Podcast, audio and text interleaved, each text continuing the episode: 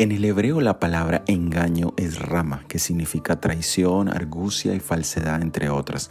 La primera referencia de esta palabra la encontramos en el libro de Génesis capítulo 27, en el relato de Jacob y su suplantación de su hermano ante su padre. El Mesías no tendría ningún tipo de falsedad o engaño en su vida y ministerio, ya que Él sería el sustituto perfecto en nuestro favor. En el Evangelio de San Juan, capítulo 18, versículo 38, leemos, le dijo Pilato, ¿qué es la verdad? Y cuando hubo dicho eso, salió otra vez a los judíos y les dijo, no hallo en él ningún delito.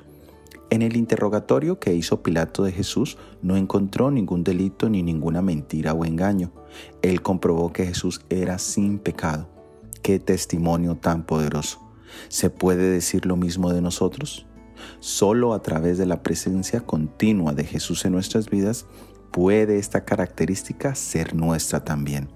Y la promesa la encontramos en Apocalipsis capítulo 14 versículo 5.